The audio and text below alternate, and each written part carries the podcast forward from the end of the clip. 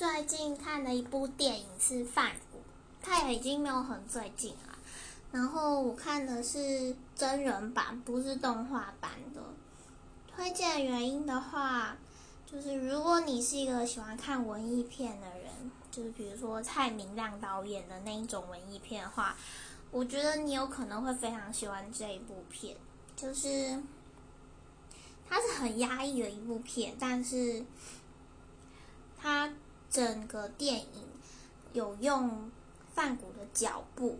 就是他一直穿越某一个算是大草原吧，然后透过他的脚步跟拍摄方法，去表达他每一个时期的心态，还有他对于这个世界的看法。我觉得很精准，然后也很感情很浓郁，很推荐大家去看。不过现在应该看不到啊，暂时。